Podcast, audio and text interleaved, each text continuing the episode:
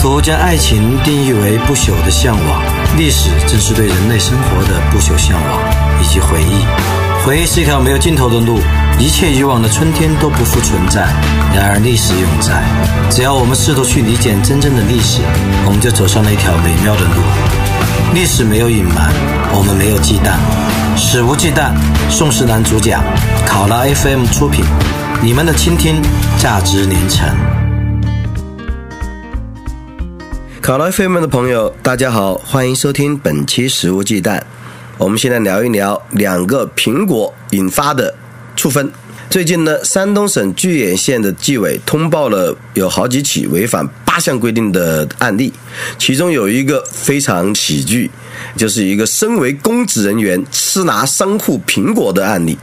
根据通报呢，就在一周多前，在山东巨野县田桥镇一个政府办公室主任魏延顺，他在县城了解苹果价格的时候，分别在两个商店里吃了一个苹果和拿走一个苹果，但都没有向商家付款。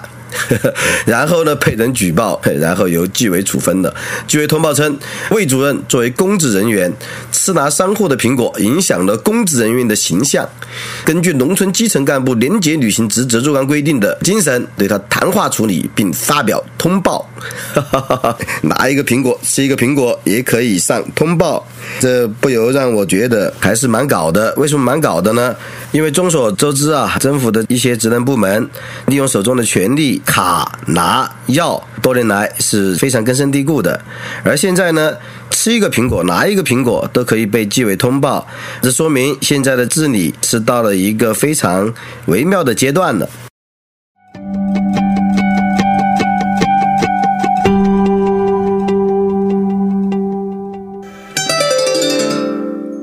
其实呢，这种卡拿药。在皇权时代就已经由来已久，尤其在清代，像魏延顺吃两个苹果这样的事儿，在清代简直不是事儿，因为呢，在清代有一个特色，称作是漏龟。学者魏庆元有长文论之，比较精详。所谓漏规呢，就是清代的各级衙署官吏，或者说是各级公务员，他们收纳的一定钱物，属于常行立规。比如拿点苹果，拿几箱苹果啊，拿几百箱苹果啊，这些都是属于潜规则。漏规呢，有时合法。有时半合法，有时呢也会被朝廷明令禁止。比如在雍正时期，雍正反腐倡廉就把漏规给禁了。但在有清一代呢，这种漏规从未被真正铲除。而漏就丑陋的漏，规是规定的规。像中央和地方都会收取漏规，中央官员收取的漏规呢，大体有两种。一个是接受地方官员以各种名目的馈赠，那当然就不止两个苹果了。当时地方政府没有驻京办，多半呢是以私人名义相馈赠。比如冬天有炭尽，要孝顺一些炭火，只是以炭尽的名义，实际上是给的礼物或者是钱。夏日呢有冰尽，就是用冰来孝敬。冬天冷的要烤火，夏天凉了有冰，冰来清爽。我们现在有说法叫烤火费，其实呢，在清代陆龟中是专门术语，冬天叫炭禁，夏天呢叫冰禁。尽管当时没有驻军办呢，但是这些地方政府官员以私人名义勾兑京官的这种性质呢，和今天驻军办的勾兑异曲同工。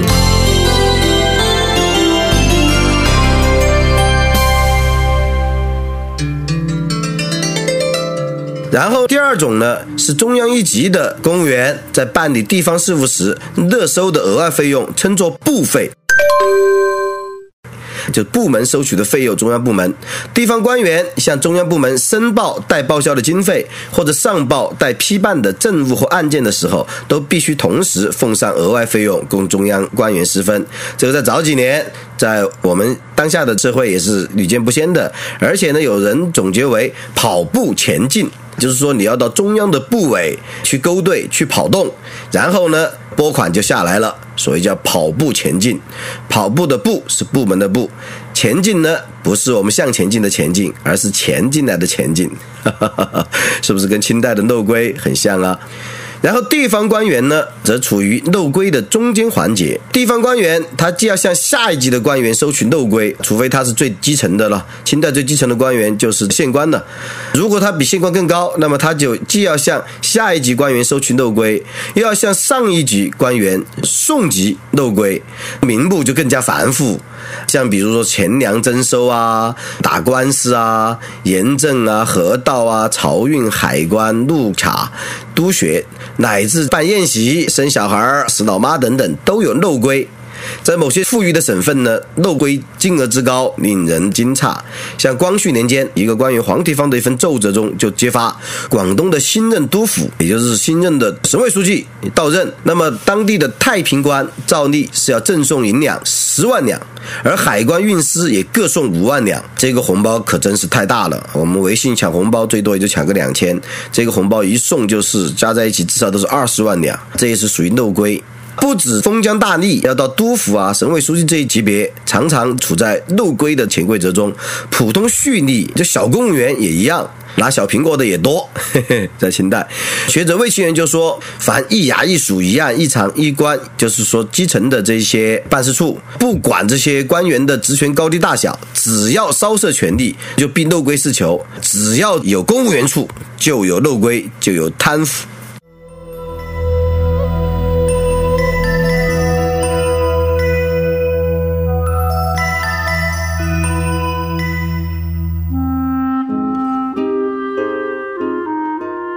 漏规的负担，表面上看好像是出于官员内部系统嘛，不是这官员上上下下的送来送去吗？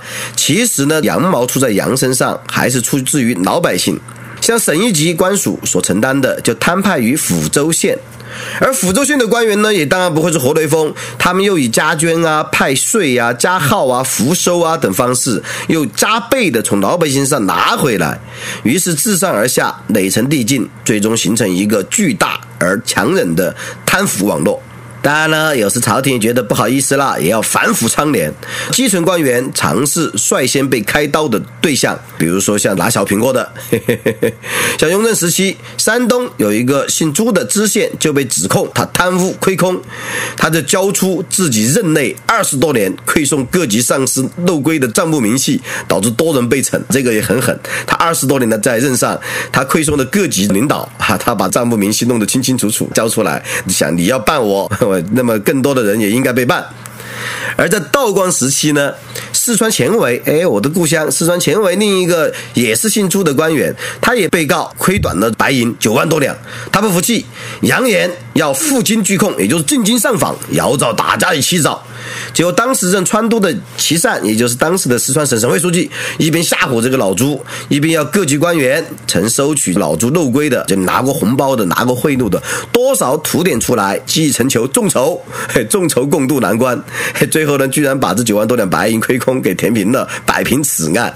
说到这儿，我不想起几年前也是四川前围的一个田姓官员的事迹。这个人呢，曾任乾温县的县委书记，因为经济犯罪问题被双规后，据说一个下午供了五十多个人出来，事务大小都说，连送个 DVD 步步高，人间自有真爱步步高，步步高他的交代，以致办案人员不无尴尬的说：“老田啊，五千元以下呢，就先不忙交代了嘛。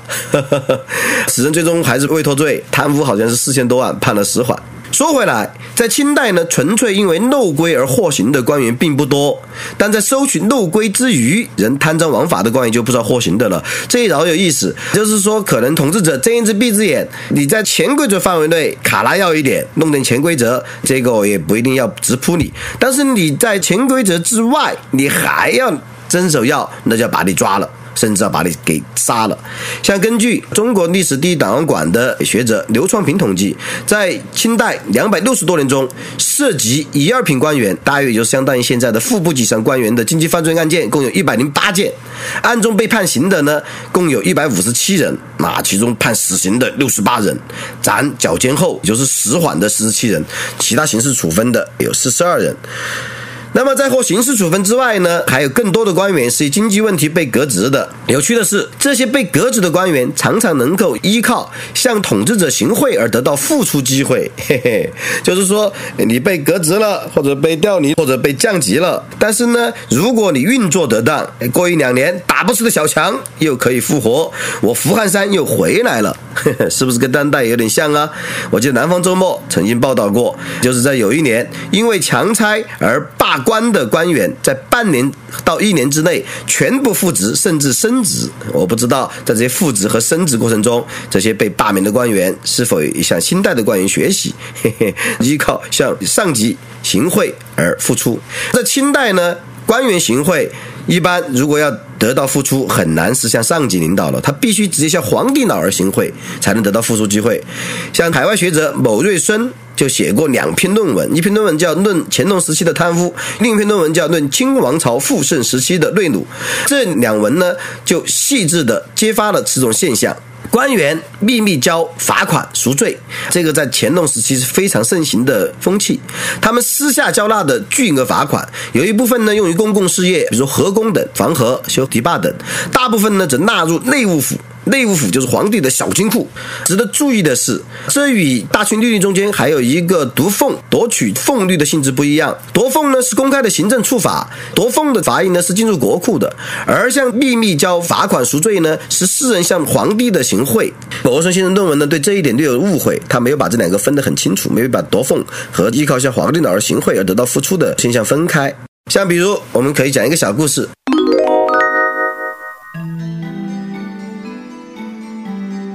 乾隆朝的秘籍档就记载了大臣李志隐的一封奏折，他称因在浙江巡抚任内，大概是省长啦，巡抚对应，没有提前举报有一个后面被发现的罪犯大臣，那么呢，他自己要罚银十万两。他在粤海关任内呢，又有不小心的上奏错误，又愿罚款二万两。总之还有其他杂七杂八倒霉事，总计愿罚银二十五万六千余两，然后保住自己的官帽。嘿嘿，而且他还要求以分期付款的形式。按揭赎罪，蛮有想象力吧？分期付款二十几万两银子，我分期付款保住的官帽赎罪，而这个呢，居然获得了乾隆皇帝的许可，他每年呢就支付一点五到二万两按揭的赎罪银子，之后呢，他依旧可以做官。不过呢，以当时清代为官的公开年收入来算，李志隐是很难支付此笔巨款的。那么他怎么来按揭还赎罪银呢？肯定多半是会。变本加厉的通过其他渠道敛财，这个是可想而知的。在私下向皇帝行贿以赎罪之外，被革职的清代官员还可以通过公开的捐赋。捐纳复职的形式付出，像近代近当代学者许大宁写过一本书叫《清代捐纳制度》，考证就很详细。他说，清代的革职离任的官员，他如果有钱，他以前的官职等级、头衔、花翎都可捐赋，有些甚至可以捐得比原先等级更高的官衔，只是呢不得补用而已。而另外，据清初的学者陆龙基的日记，在康熙年间，人们还以捐赋为耻，不好意思公开谈说。但是呢，在乾隆之后，拉林指出的捐赋被制度化了，称为长捐。捐赋一项呢，就好像是恒河沙数，人们的视作是理所当然，不以为耻。就是我犯了罪，我贪污了，我偷吃了小苹果，或者偷吃了更多的金子做的小苹果，那么呢，我被免职了，但是我可以通过向皇帝交纳罚款，或者通过公开的捐赋的形式来把我的。官职把我的公务员身份买回来，把公务员身份买回来的同时，其实也就把这种公务员职位背后所对应的权利买回来了。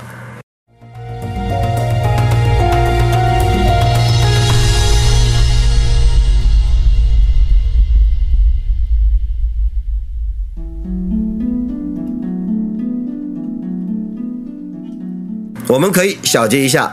清代的不管漏规也好，贪腐也好，捐赋还是赎罪等等，其实一条龙的，它是制度性的，又是习俗性的。而这种制度和习俗呢，其实是鼓励和庇护贪腐的。这种制度性的贪腐，如果不靠更强大的制度设计来破除，如果仅仅只靠内部约束，是很难根治的。而有清一代呢，直到天朝覆灭，贪腐问题都没有得到有效解决。官员们呢，既可以在制度的弹性允许范围内。依靠漏规等东西谋财。而一旦他的贪腐行为超出制度弹性范围之外，只要不被斩立决，只要不被判死刑立即执行，那么还大可以靠给皇帝秘密行贿或者公开捐纳赋职来取得免罪复出的机会。这样看来，清代官员的贪腐成本是比较低的。而他们能够谋取的利益又是极为巨大的。既然成本和风险小，但所获的收益又大，那么大家都知道经济理性人嘛，利益驱动，所以有新一代呢，贪腐是连绵不绝，如黄河之水滔滔不绝。钱家的学者张学成，一个史学理论家，他对此呢曾经叹息说：“上下相盟，唯是南张独获。”就是不管是中央的还是地方的，都只知道拼命的去贪婪、渎职、贪腐，说他们。死如蚕食，见至鲸吞，啊！一开始呢还羞答答的拿点小苹果，但是后面呢就拿的是金苹果了。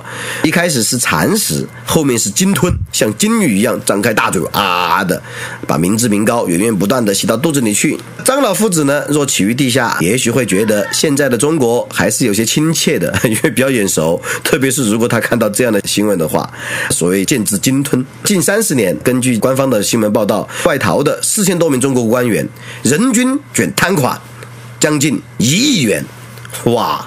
想一想，这种贪腐与清代相比，是不是犹有过之而无不及呢？哼哼。